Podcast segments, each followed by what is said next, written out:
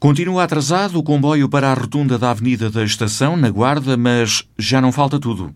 O Presidente da Câmara informou esta semana os elementos do Executivo que vai ser assinado em breve um acordo de comodato para a cedência da locomotiva a vapor CP294, de fabrico alemão, em 1913, que se encontra, como outras da mesma série, em avançado estado de degradação depois de quase três décadas de abandono ao ar livre.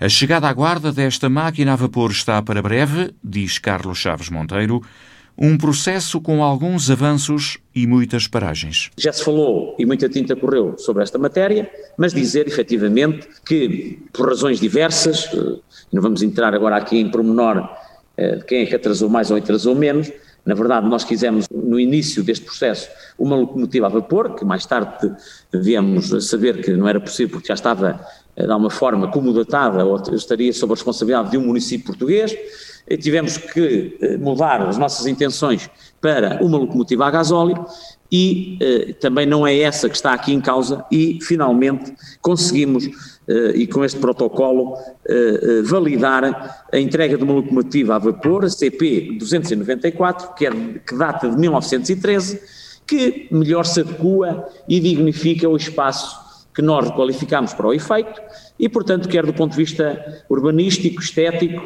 e até histórico, tem mais riqueza para uh, aquele espaço uh, e, e, portanto, uh, espero que depois de requalificada ou remodelada ficará exposta, ornamentará aquele espaço e que representa uma época histórica relevante na história da ferrovia e também do comboio em Portugal, e essa, em parte, ficará aqui na Guarda, e é isso que nós queremos tornar relevante. A locomotiva chegará à Guarda para ser restaurada, requalificada. Só depois será colocada nos carris na rotunda. A autarquia vai pagar o transporte, restauro e a futura manutenção. Nós não pagamos nada pela locomotiva, a não ser o encargo é o do transporte e o da requalificação da mesma para ser colocada na rotunda da estação. Uh, foi assim sempre que nós definimos uh, as obrigações recíprocas. Claro que no processo de recuperação devemos também ouvir aqui a fundação uh, do Museu Ferroviário, é a entidade interlocutora e que nos autoriza e que nos entrega esta máquina em regime de comodato os custos inerentes à uh, remodelação e colocação são do município da Guarda. Depois uh, há as formalidades próprias de cumprir uh, regras, de dar cumprimento também à salvaguarda e à manutenção futura para não destruição, deterioração da, da mesma ao longo dos anos. Isto também está aqui plasmado e salvaguardado, mas isto também já eram obrigações inerentes a quem recebe eh, um equipamento desta natureza. Sobre os custos de recuperação e prazos, Carlos Chaves Monteiro não quer falar em números sem que esteja completamente definido o caderno de encargos. No mais curto espaço de tempo, eu quero fazê-la para a guarda, para começar com as obras e com os serviços de manutenção e de modulação.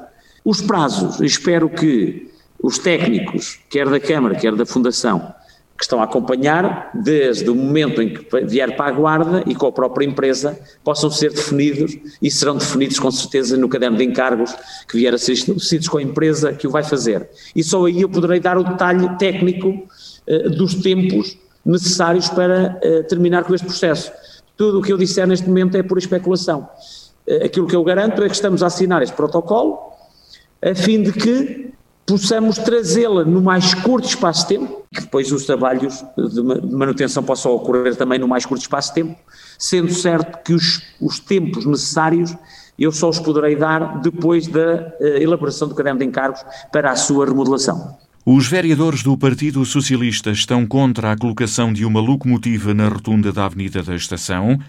Trata-se de dinheiro mal gasto, tal como a obra que foi feita diz Cristina Correia. A rotunda é uma demonstração de como o dinheiro público é gasto e como os projetos são feitos sobre os joelhos.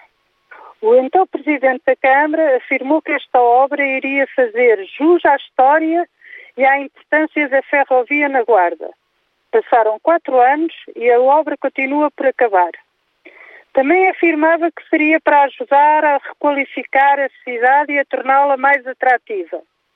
Não vou discutir o que queria dizer o Dr. Álvaro Amar, com requalificar uma rotunda que ficou basicamente na mesma, ou melhor, que ficou com um monte de botão no centro, reduzindo a visibilidade a quem circula.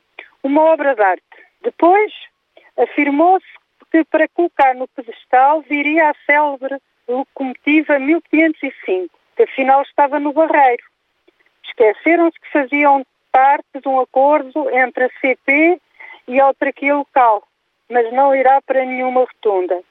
Agora a proposta é de uma locomotiva a vapor denominada CP294, que em conjunto com outras se encontra em adiantado estado de degradação por encontrarem-se há mais de 30 anos expostas ao tempo. Esta locomotiva, já em 2007, foi alvo de interesse do Museu de Entrocamento.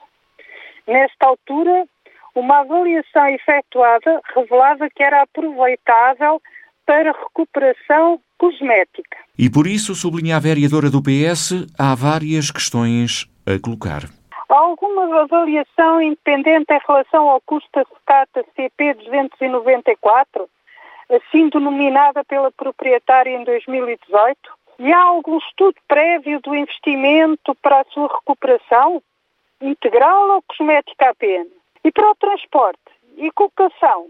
Depois de que já se gastou numa rotunda e depois de gastar o que se vier a gastar, vamos imaginar acima dos carris um objeto de aço negro com uma altura superior a 5 metros e uns 15 a 18 metros de comprimento.